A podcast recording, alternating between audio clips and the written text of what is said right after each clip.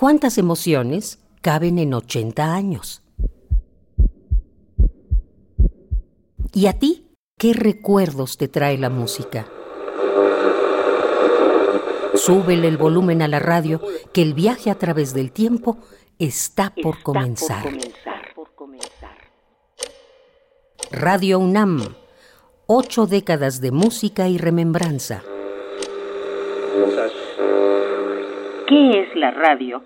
Sino la memoria de los sentidos. Demos un paseo por la historia. 1958.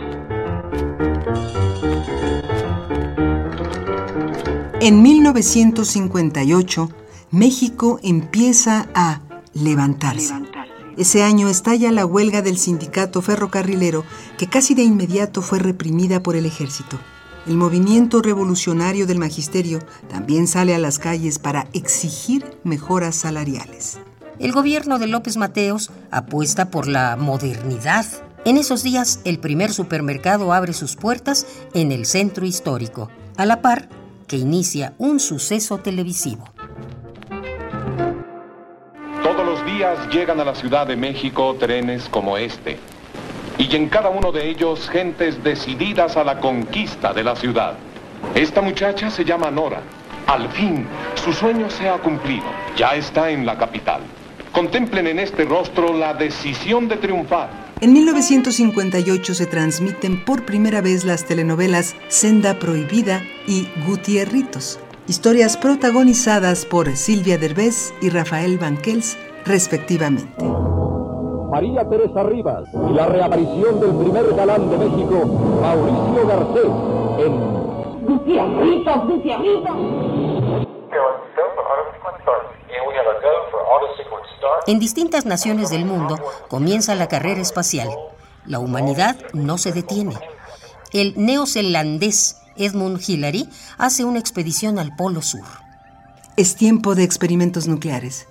Por eso el filósofo Bertrand Russell lanza una campaña para el desarme nuclear, pues de concretarse un conflicto habría un desastre total e irrecuperable para la humanidad. Y las palabras se nos quedaron en la punta de un puñal, en la carcajada de un cohete. Él dijo, mi nariz brilla de lejos como la luna, mi trono es de plata y la faz de la tierra se ilumina cuando salgo frente en a 1958, Carlos Fuentes nos lleva a la región más transparente, mientras que la filósofa Hannah Arendt publica La condición humana. Y los cuerpos se aprietan contra los perros.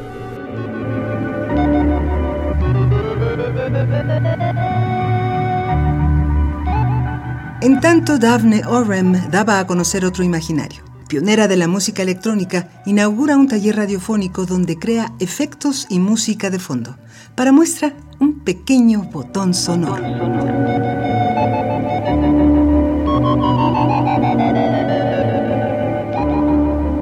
La juventud va tomando partido en la sociedad. Sin saberlo ni quererlo, van haciendo un estilo de vida llamado rock. De 1958 escucharemos el tema Love Me, interpretado por Jerry Lott, mejor conocido como The Phantom.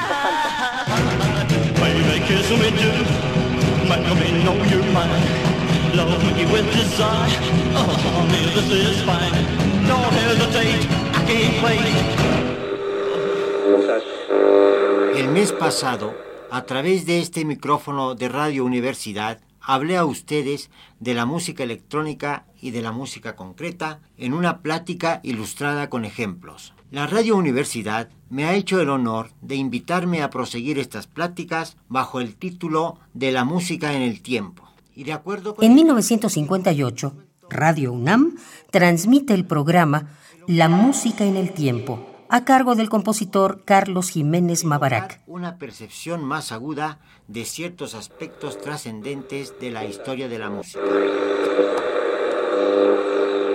Radio UNAM, ocho décadas de música y remembranza, porque la vida se mide en canciones, historias, instantes.